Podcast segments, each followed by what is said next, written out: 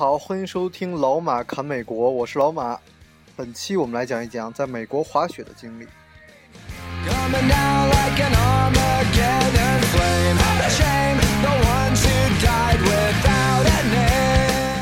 我第一次滑雪应该是在初中，然后北京刚有滑雪场，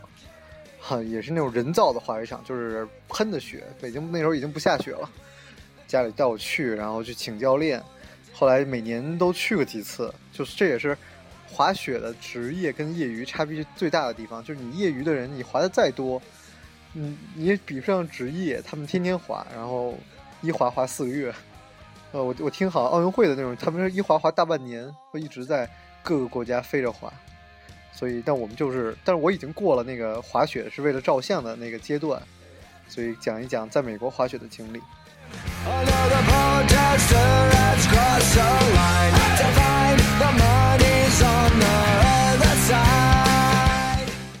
在北美最好的应该算是 Whistler，是在加拿大温哥华的那个滑雪场。嗯，有三十多个缆车，然后各种扩张，各种扩张。就是说，但是我很可惜我没有去过，所以我相信在加拿大的人肯定对滑雪这种滑雪场的概念比我更好。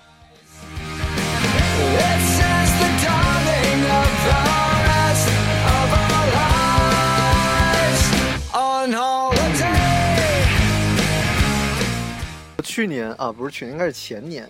我跟着我们当时是一个叫做 College Week 举办的，在 Winter Park 的一个滑大学生滑雪周。哎，我这个翻译不知道准确不准确，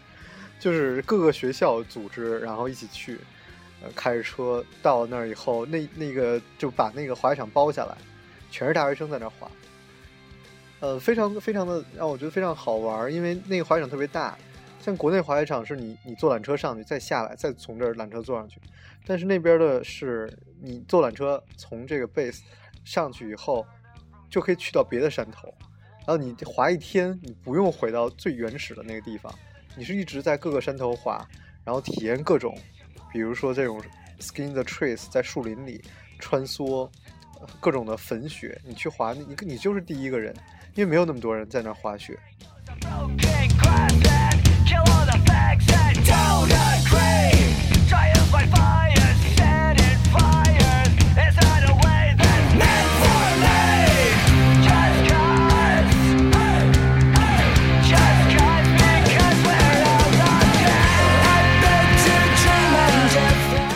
而且科罗拉多的干粉雪好像还是世界闻名，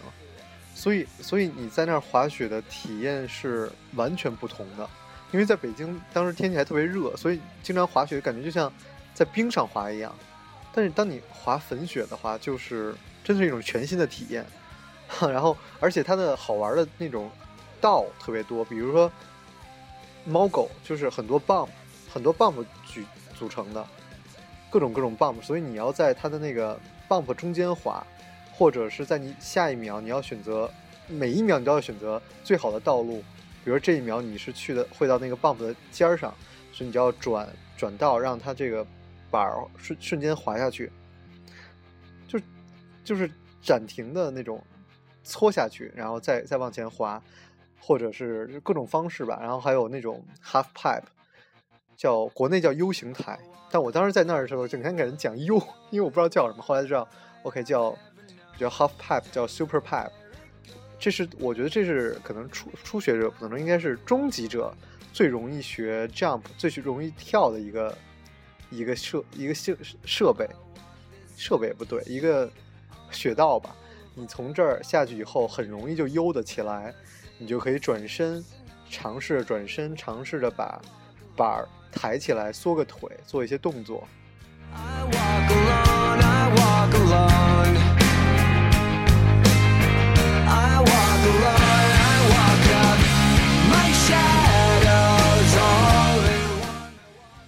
个人最最喜欢的是在树林里穿梭，然后是比如说你会去去一个树林，但是那个树林很窄，所以你不能停，因为树林你没有办法停，所以你只能迅速的选择好下一秒。应该做的动作，还有那种像像一个小的 half pipe 一样，你要来回悠来悠去的穿过整个树林，哎，这种这种感觉实在是非常的奇妙。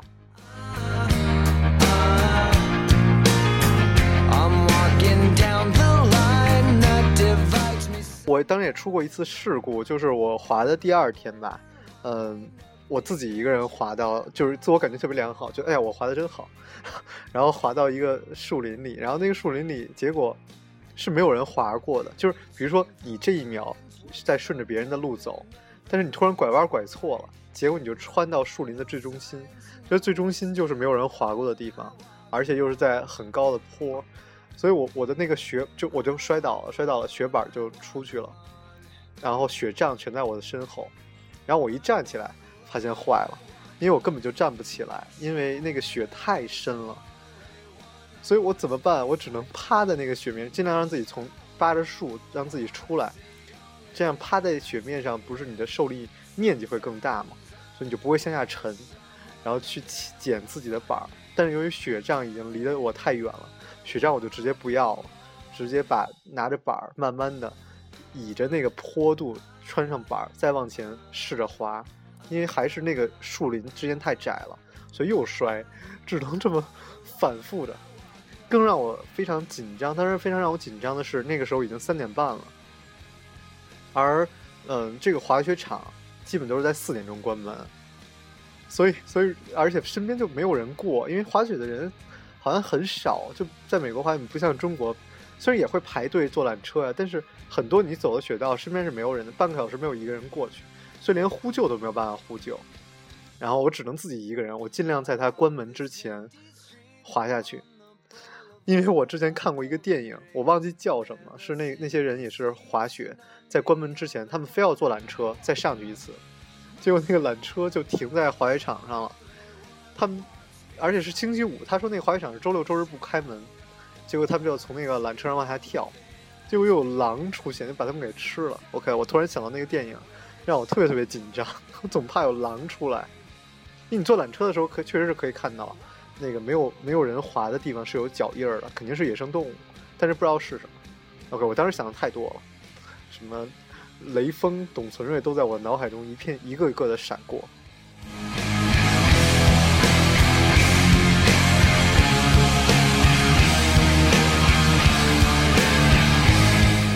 我当时还是作的，我当时还是自己觉得自己画的太好了，很作。然后当我慢慢的、慢慢的折腾、折腾、折腾、折腾到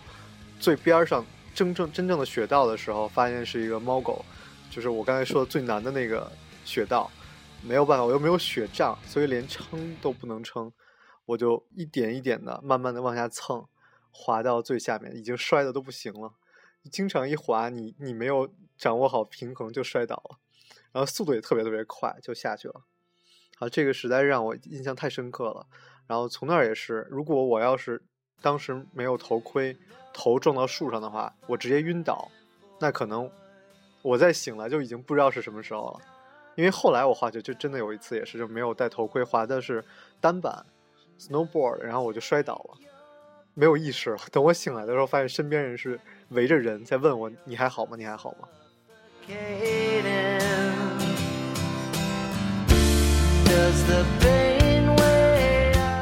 滑雪也是一项还是比较危险的，算是极限运动吧。当然，当然就是不要太作。这也是我在国内的时候看到有人滑雪，就就是就一个胆儿大，嗯，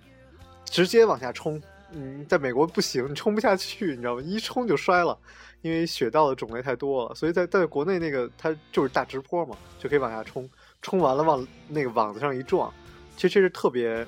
不负责任的行为，我在滑雪场见到的受伤的人还是挺多的。有一次我在那儿在帮助别人，别人摔倒在帮别人，这个时候有一个救护人员站在那儿，突然一个那个滑雪板就飞过来砸砸到他的他的那个肋骨上。其实他谁都没招，只是因为那个人摔倒了，板飞过来了就砸到他的肋骨上，就那人一下就倒地了。大家就在问他你还好吗？那人说哦没事没事，我能起来。他就在那儿躺躺了十分钟也没有起来，最后是救护救护的那种雪橇把他拉走的。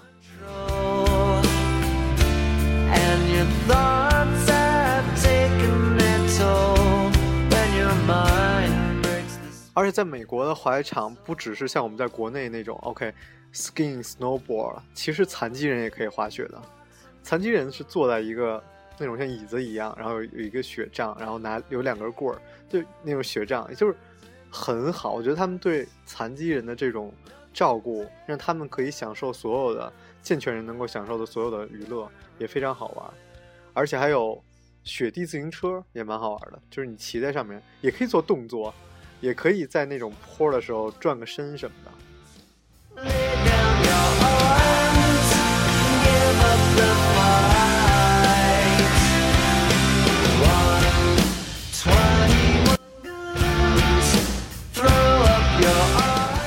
当你滑完一天的雪，像我们当时住的酒店就在滑雪场里面，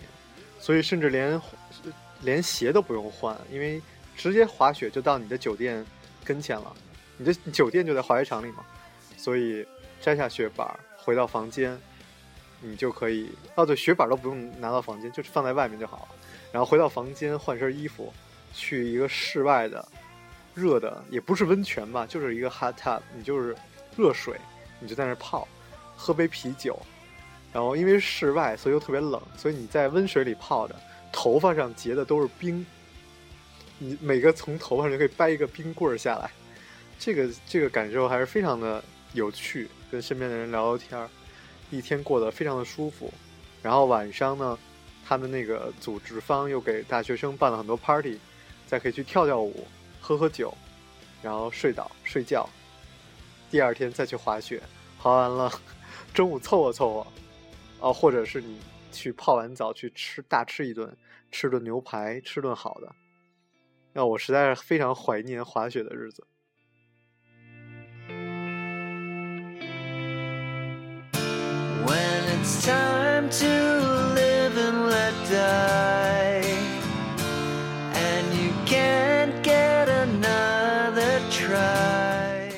而且在。在这种山区滑雪有一个好处，就不像在北京滑雪的时候，我在一一站在山上去看，旁边全是土地，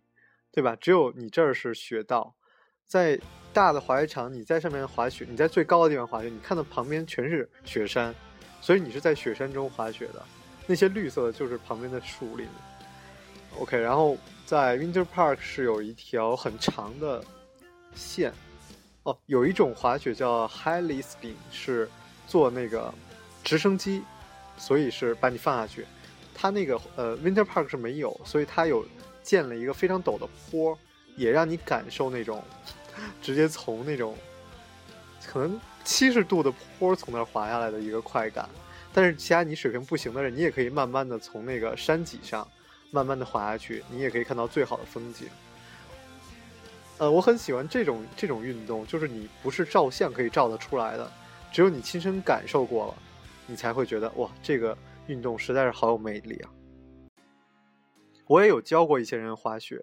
我觉得很重要的是，有的人尝试了滑雪就不喜欢，一定是教的人有问题，因为滑雪这个项目实在是太有乐趣了，所以千万不要教太难的动作啊，或者是专注于比如大回转、小回转这些动作都不重要。当你在美国滑雪的时候，你。身临在大自然中，你感受到的是，是完全不同的乐趣。不用关注技技术，你就滑就好了。你去，当你去一条全新的粉雪道，你是第一个滑的人，你的雪完全没过你的膝盖，那种感受是非常的啊，融为与大自然融为一体吧。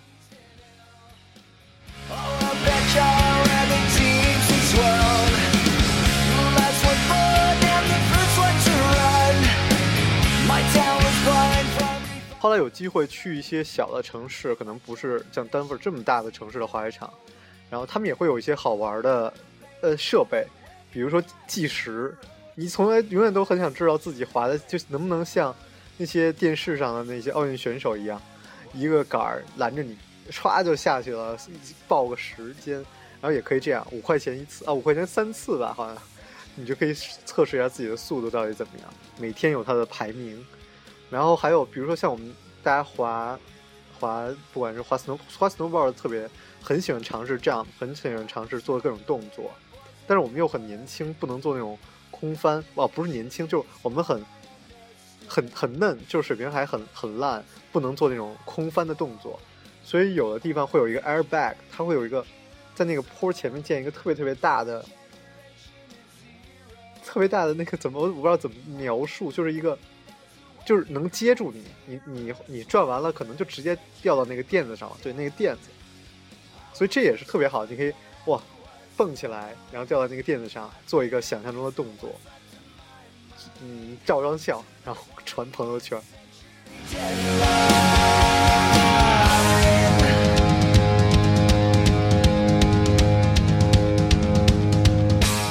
我觉得我还是应该再警告一下，就是大家一定要注意安全。我当年去哪儿滑雪的时候，跟他们那些人聊天儿，因为能够在滑雪场工作的人，大家都很热爱滑雪嘛，还是有人会因为滑雪而而就是死掉，会牺牲，因为会滑野雪。然后在滑雪场，手机太凉了，就也都自动关机，又没有信号，所以你很难跟别人联系到。这也是滑直升机滑雪的那种。一个要带那种无线电的设备，哎，其实应该讲一讲无呃直升机滑雪。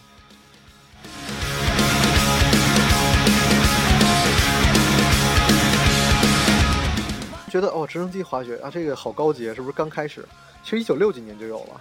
最早是在加拿大，是好像是两个荷兰人把这个项目引进到加拿大，然后开始越来越多的地方可以直升机滑雪，美国也可以，几千美金吧，他会算。你一天滑几次，能让你滑下来？所以我们看的那些视频，比如说，啊，突然后边有雪崩在追着那个人，就全都是这种 heli skin 拍摄出来的。对，玩滑雪还有很多人用 GoPro。嗯，我虽然不知道这个设备为什么这么火，但是我当时有我跟朋友一起滑雪，他的 GoPro 拍下来的东西特别晃，因为。你一不停的在颠嘛，你不停的就拍摄出来的效果不是特别好。OK，所以大家还是要注重感受，注重感受。